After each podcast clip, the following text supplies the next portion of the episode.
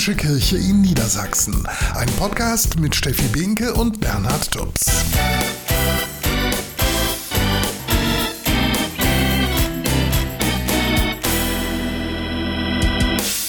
Herzlich willkommen zu unserem Podcast Mitten im Leben der katholischen Kirche in Niedersachsen und das sind heute unsere Themen. Gemeinsam gegen Antisemitismus. Judenhass ist in Deutschland auf einem seit Jahrzehnten nicht mehr dagewesenen Niveau. Allein in den Monaten Juli, August und September gab es in Niedersachsen 48 polizeilich erfasste Straftaten mit judenfeindlichen Motiven. Eine Zahl, die auch die Theologin Katrin Grossmann schockiert. Sie ist Geschäftsführerin des jüdisch-christlichen Gesprächs Kreises beim Zentralkomitee der deutschen Katholiken. Schon vor zwei Jahren hat sie eine Kampagne mit ins Leben gerufen, jüdisch und christlich näher als du denkst. Dann stellen wir ein Trauercafé in Meine vor. Denn so langsam geht er zu Ende, der Monat November, in der Kirche auch bekannt als der Trauermonat. In Meine bei Gifhorn gibt es ein besonderes Café, das aber ein gemeinsames Trauern während des ganzen Jahres ermöglicht. Ebenfalls ein November-Thema, der Notfallseelsorger. Es ist ein Albtraum, den niemand erleben möchte. Die Polizei klingelt an der Haustür und überbringt die Nachricht, dass ein naher Familienangehöriger tödlich verunglückt ist. Hilfe in dieser Situation leisten die Notfallseelsorger, zum Beispiel Michael Randelhoff. Der 51-jährige Pastoralreferent ist der neue katholische Polizeiseelsorger für das Gebiet der Polizeidirektion Osnabrück. Passend auch zum Trauermonat November Sterbebegleitung statt Sterbehilfe. Seit drei Jahren ist die Sterbehilfe in Deutschland unter bestimmten Voraussetzungen erlaubt. Selbstbestimmtes Sterben gehört zum allgemeinen Persönlichkeitsrecht, sagt das Bundesverfassungsgericht. Anders sieht das der Hospiz- und Palliativverband, zu dem auch das Hospiz Luise der Vinzentinerinnen in Hannover gehört. Diese und noch einige Themen dazu hört ihr bei uns in diesem Podcast.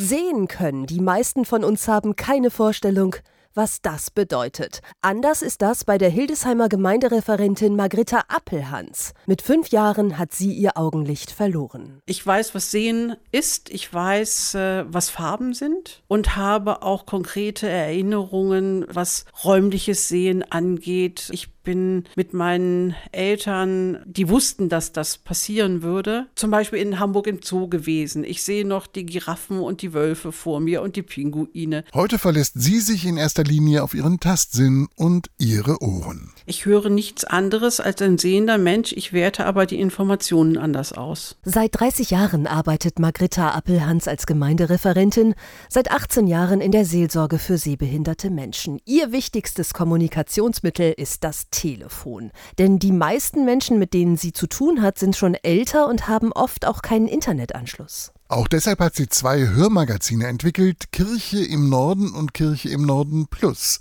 Das sind CDs, auf denen ein professioneller Sprecher ausgewählte Artikel aus den norddeutschen Kirchenzeitungen vorliest. Dazu gibt es Mitschnitte aus Gottesdiensten und von ihr ausgewählte Beiträge aus dem Internet. Denn blind zu sein oder sehbehindert isoliert die Menschen, das weiß sie. Es fehlt die Möglichkeit, sich selber auf den Weg zu machen, mitgenommen zu werden, geschieht selten. Und von daher ist es ganz wichtig, ein Angebot zu schaffen, dass die Kirche zu ihnen ins Haus kommt mit ihren spirituellen, mit ihren informativen Nachrichten. Und von daher ist das für mich der Weg, diesen Menschen zu zeigen, sie sind nicht vergessen. Alle vier bis sechs Wochen landen die kostenlosen CDs in den Briefkästen und aus ihrer Erfahrung sagt sie, sie werden sehr dringend erwartet. Ein Herr in Bremen hat mir mal gesagt, und das war für mich ganz entscheidend und eine große Motivation, immer wenn Ihre CD kommt, ist es, als würden Sie mich selber besuchen. Ihr erreicht die Seelsorgerin für blinde und sehbehinderte Menschen am Domhof 18 bis 21 in Hildesheim. Die Mail margritta.appelhans.bistum-hildesheim.de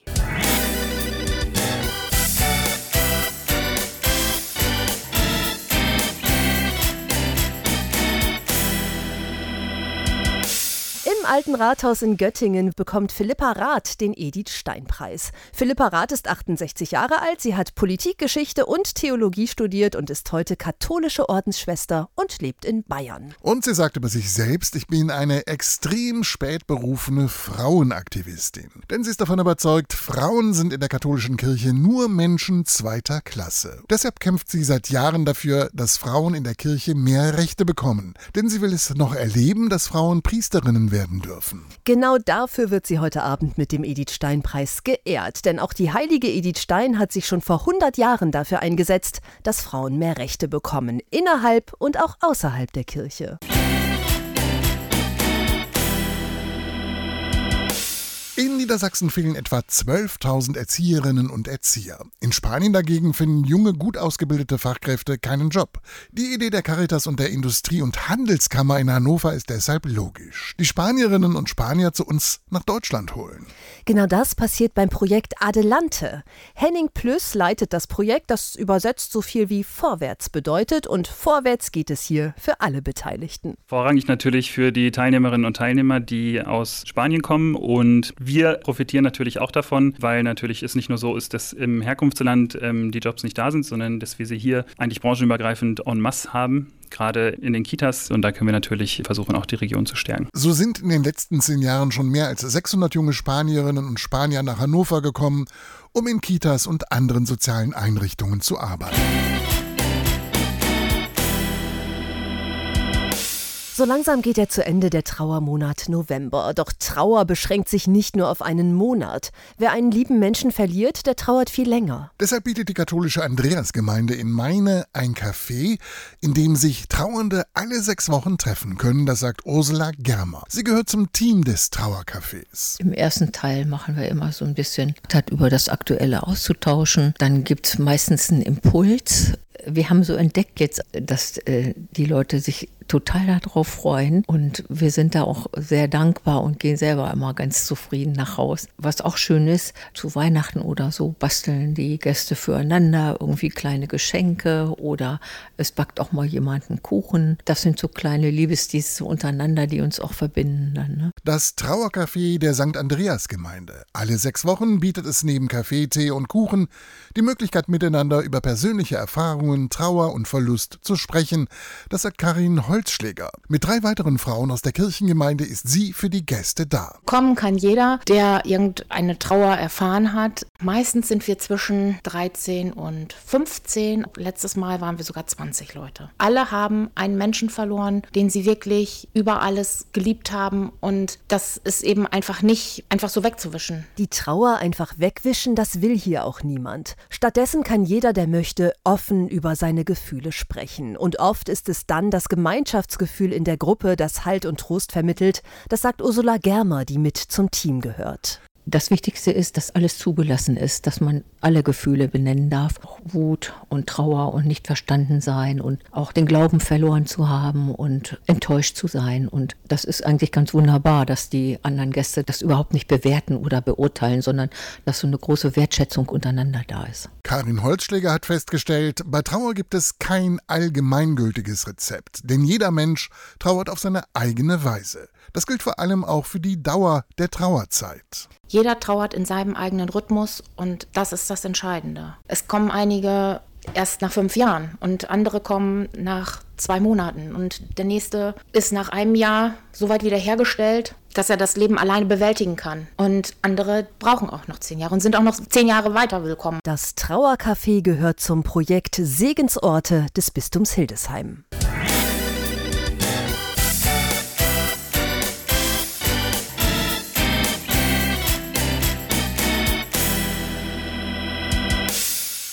Der Winter steht vor der Tür und so mancher in Niedersachsen biebert schon, doch nicht nur vor Kälte, denn im Schnitt sind die Energiekosten gerade noch mal 15 Prozent teurer als im zweiten Halbjahr 2022.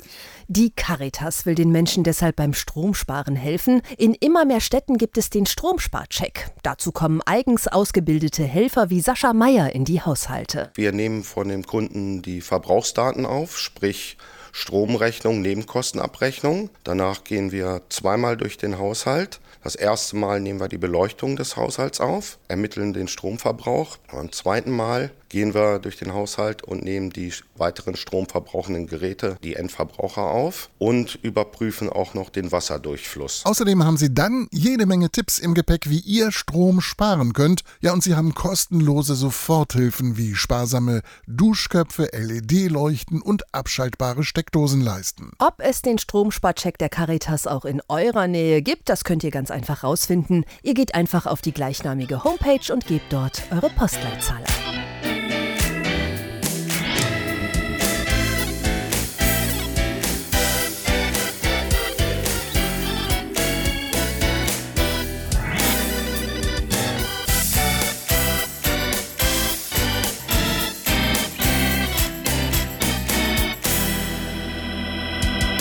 Wir sind da, wenn die Rettungsdienste weg sind, so beschreibt Michael Randelhoff die Tätigkeit der Notfallseelsorgerinnen und Seelsorger im Bistum Osnabrück, die er koordiniert. Der Theologe begleitet auch die künftigen ehrenamtlichen Unfallseelsorger bei ihrer zweijährigen Vorbereitungszeit. Der nächste Ausbildungskurs startet im Januar. Eine wichtige Voraussetzung, die Bewerber sollten einfühlsam und psychisch stabil sein. Denn die Tätigkeit kann, wie man sich denken kann, sehr herausfordernd sein, sagt Randelhoff. Das sind äh, mitunter Einsätze, wo es um Kinder geht. Und das nehme ich bei Kolleginnen und Kollegen auch so wahr, dass das gerade Einsätze sind, die besonders anrühren.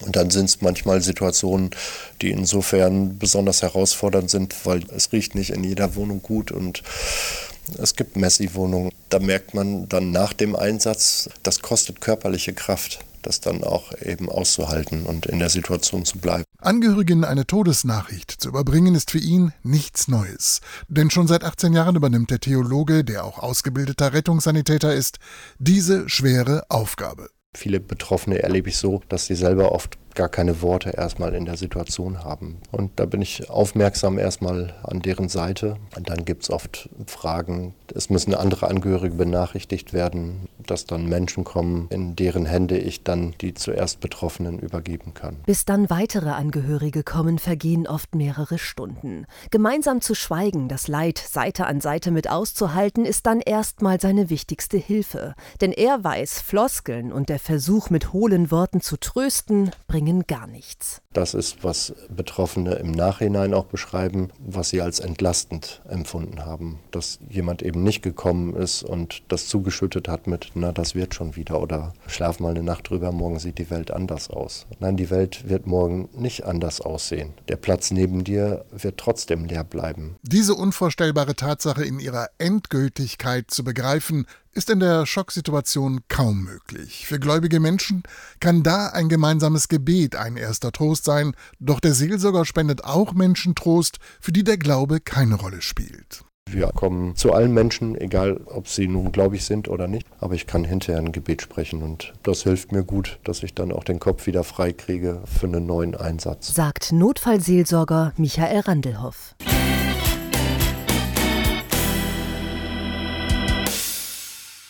Seit drei Jahren ist Sterbehilfe in Deutschland unter bestimmten Voraussetzungen erlaubt. Selbstbestimmtes Sterben gehöre zum allgemeinen Persönlichkeitsrecht, so begründete das Bundesverfassungsgericht damals seine Entscheidung. Anders sieht das der Hospiz- und Palliativverband, zu dem auch das Hospiz Luise der Vinzentinerinnen in Hannover gehört. Das Hospiz gibt es seit 1994, es gehört zu den ältesten in Niedersachsen. An der Einstellung der Einrichtung zum Thema Sterbehilfe hat sich aber bis heute heute nichts geändert, sagt der Leiter Kurt Bliefer nicht. Wir bekommen durchaus auch Anrufe, die sagen, Sie sind doch ein Hospiz und ich möchte jetzt gerne sterben und kann ich bei Ihnen die Spritze bekommen? Und dann machen wir deutlich, dass wir als Hospiz- und Palliativeinrichtung so etwas nicht anbieten. Das, was wir aktiv dafür anbieten, ist eine aktive Sterbe Begleitung. Seit 30 Jahren begleitet Kurt Bliefer nicht Sterbende im Hospiz. Seine Erfahrung? Dass es gut ist, dass wir das nicht anbieten. Einfach weil so viele andere Möglichkeiten und auch nochmal geschenkte Lebenszeit dann auch da sein kann, die nicht nur quälend, sondern dass es da auch ganz viele bunte und schöne Erfahrungen auch noch gibt im Angesicht des Todes. Tod und Sterben, das ist immer ein Tabuthema in unserer leistungsorientierten Gesellschaft, in der immer alles gut und schön sein muss, sagt Bliefer nicht. Dabei gehört auch Schmerz zum Leben dazu, sagt er. Jeder von uns ist schon den kleinen Tod, wie ich das gerne sage, auch schon gestorben. Man wurde verlassen in einer Beziehung und mit diesem Schmerz musste ich ja auch umgehen. Und das ist das Gefährliche daran. Ich habe zu viele Bedenken bei den Menschen, denen so etwas passiert, auch jungen Menschen, plötzlich verlassen wurden von ihrem Freund, dass die so lebensmüde sind und sagen, ich suizidiere mich jetzt. Also wenn wir es so freigeben. Und das kann es nicht sein. Deshalb sollte für ihn jede Form von Sterbehilfe verboten werden. Er ist überzeugt, so wie Gott dich auf diese Welt gebracht hat, so wird er auch für dich da sein, auch am Ende des Lebens.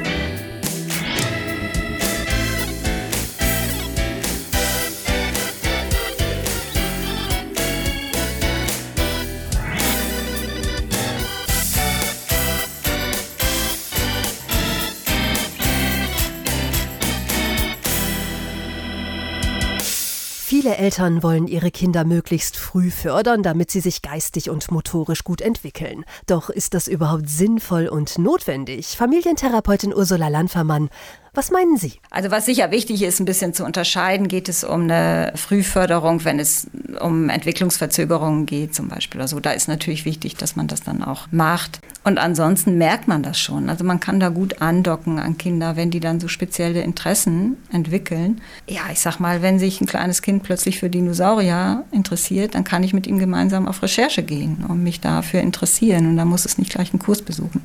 Also eine spezielle Förderung ist dann nicht erforderlich. Warum denn? Weil Förderung passiert ja jeden Tag, in jeder Minute, passiert ja die ganze Zeit. Es ist immer noch so, dass das freie Spiel eine besonders tolle Frühförderung ist, sozusagen, weil in dem Spiel Kinder alles Mögliche entwickeln an Erkundung der Welt, an Konzentrationsfähigkeit, an ganz vielen Dingen, die sie später brauchen. Also wenn Kinder gerne und viel frei spielen, ist das eine ganz wunderbare Förderung. Ja, das heißt, beim Spielen passiert schon was mit den Kindern. Ja, es passiert dieses ähm, ganz für sich sein, wahrnehmen, sich eine eigene Welt aufbauen. Ja, wenn es zum Beispiel ähm, baut, sage ich mal, mit Bauklötzen irgendwas macht und dann wirklich in diese eigene Welt reingeht und die ja gestaltet. Es ist ja eine Plattform, um Dinge zu verarbeiten, um Dinge zu entwickeln, zu merken, okay, ich mache da was. Es ist einfach für mich alleine eine gute Zeit. Was ist das für eine tolle Erfahrung? Ist also eine spezielle Förderung generell nicht notwendig? Es kommt aber auch ein bisschen darauf an, was es für eine Situation ist. Ne? Wenn ich eher etwas isoliert lebe, vielleicht mit einem Kind, dann kann es total wichtig sein, dass man vielleicht zweimal in der Woche was macht. Ich sag mal Eltern-Kind-Touren oder noch was Musikalisches. Und dann geht es gar nicht so sehr darum, da irgendwie ein bestimmtes Ziel zu erreichen, sondern einfach diese Freude daran, mit den Kindern zu leben und zu gucken, macht das einfach Spaß. Das sagt Ursula Landfermann von der Caritas Erziehungsberatung in Fechter.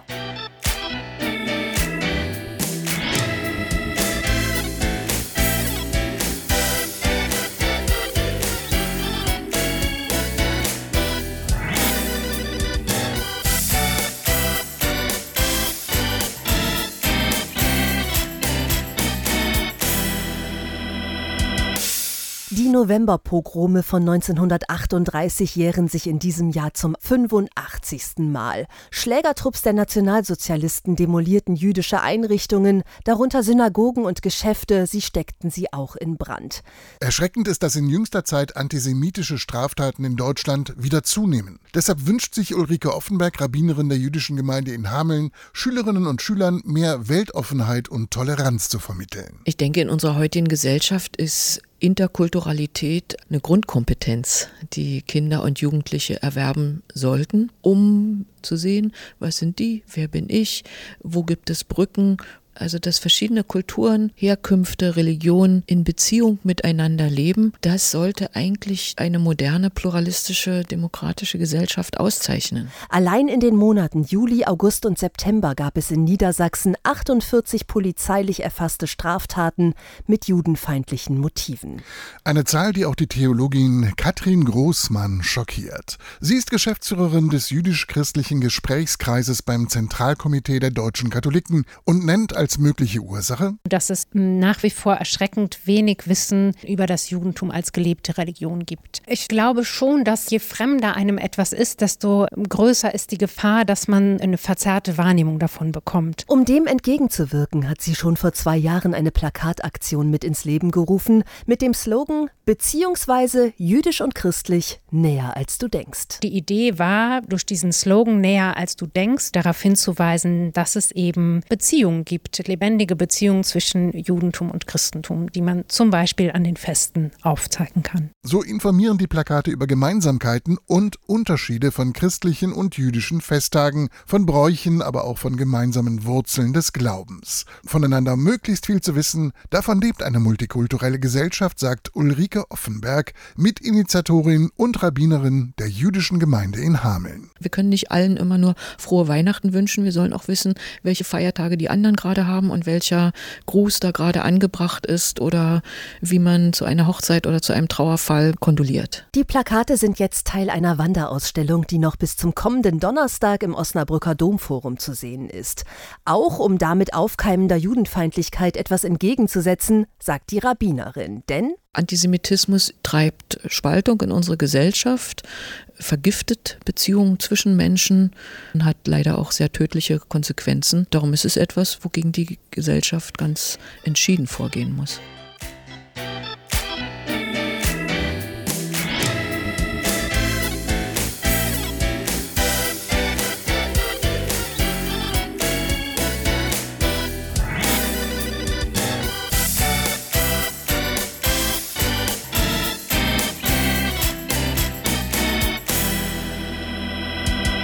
Der Advent steht vor der Tür, für viele Niedersachsen die schönste Zeit des Jahres. Einen Termin haben viele Menschen rund um Hannover schon fest eingeplant, das große Weihnachtslieder-Stadion singen am 15. Dezember um 18 Uhr.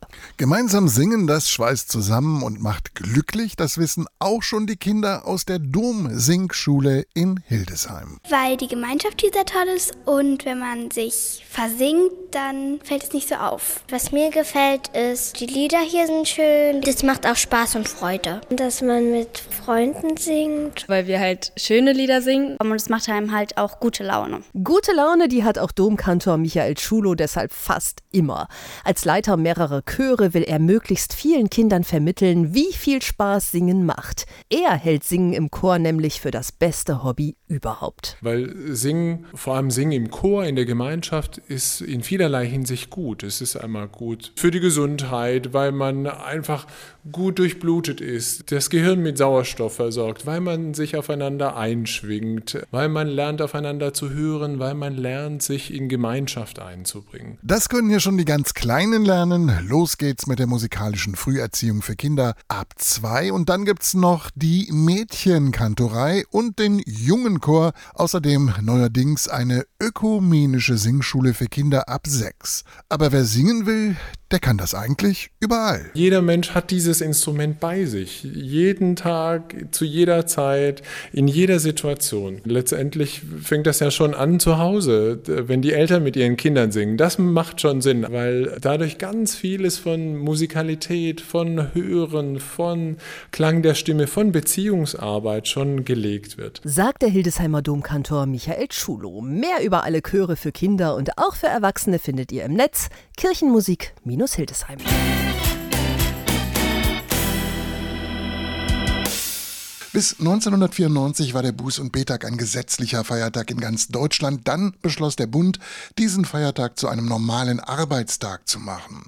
Der Grund dafür, die Arbeitgeber sollten durch den einen Tag mehr Arbeit entlastet werden. Denn zuvor war für sie eine Beitragspflicht zur Pflegeversicherung eingeführt worden. Ein gesetzlicher Feiertag ist der Buß- und Betag allerdings noch in Sachsen. Doch egal ob staatlicher Feiertag oder nicht, der Tag lädt dazu ein, am Ende des Jahres mal innezuhalten, dem Alltagstrott vielleicht mal für einen Moment zu entfliehen, über sich und das Leben nachzudenken. Und das kann ja nicht schaden, egal ob man glaubt oder nicht. Bin ich noch auf dem richtigen Weg? Bin ich glücklich und zufrieden oder verdränge ich die bittere Wahrheit, weil ich die Konsequenz scheue? Gehe ich egoistisch durchs Leben oder bin ich für die da, die meine Hilfe benötigen? Die Antworten auf diese Fragen ermutigen vielleicht dazu, sich neu zu orientieren, umzukehren. Und das kann wirklich gut tun.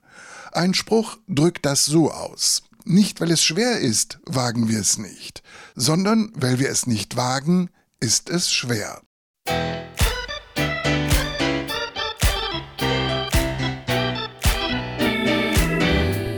Und das war unser Podcast. Wir sagen Danke fürs Zuhören und freuen uns schon auf das nächste Mal.